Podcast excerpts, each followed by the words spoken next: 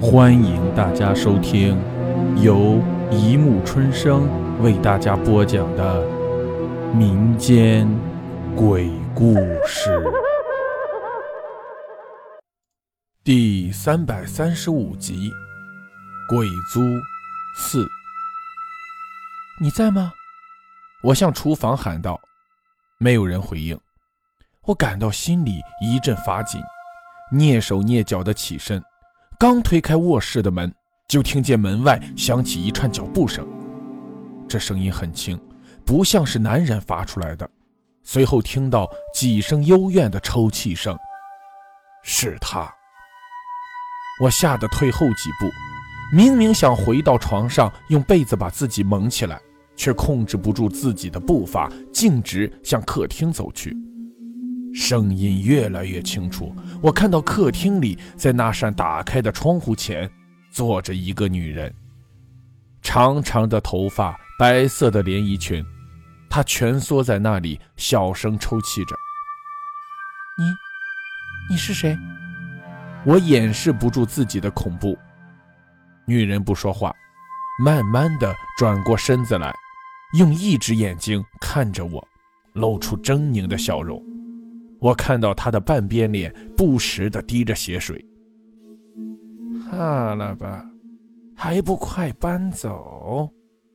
女人说：“你有毛病啊！”我狠狠地踹了女人一脚。你明知我有阴血症，又刚从医院出来，还在脸上画这么多血，你想吓死我吗？什什么嘛！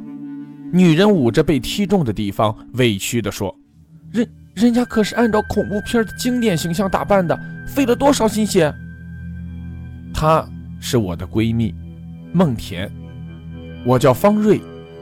几个月前，我所在的公司承办了这一区的拆迁工作，而我刚好是这个项目的负责人。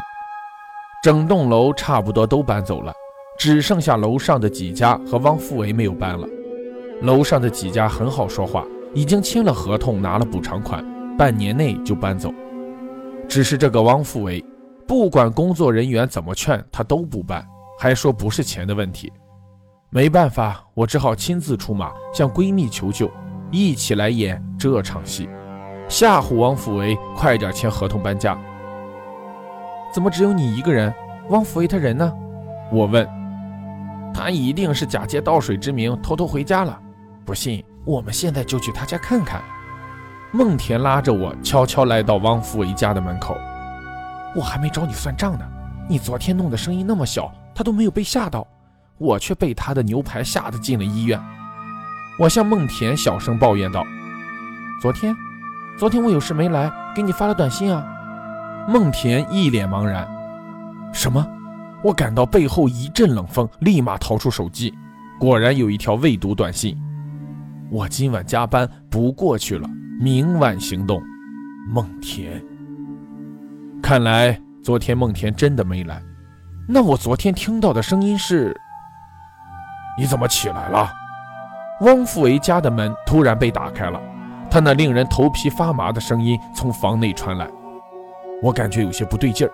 汪富维的脸色阴晴不定，还有客厅的墙上不知什么时候贴了很多东西，都是一些简报，报道的是同一件案子，两年前。一辆红色轿车撞上一对情侣肇事逃逸，事故现场惨不忍睹，女孩已经被撞得扭曲变形，男的则被送入医院，生死未卜。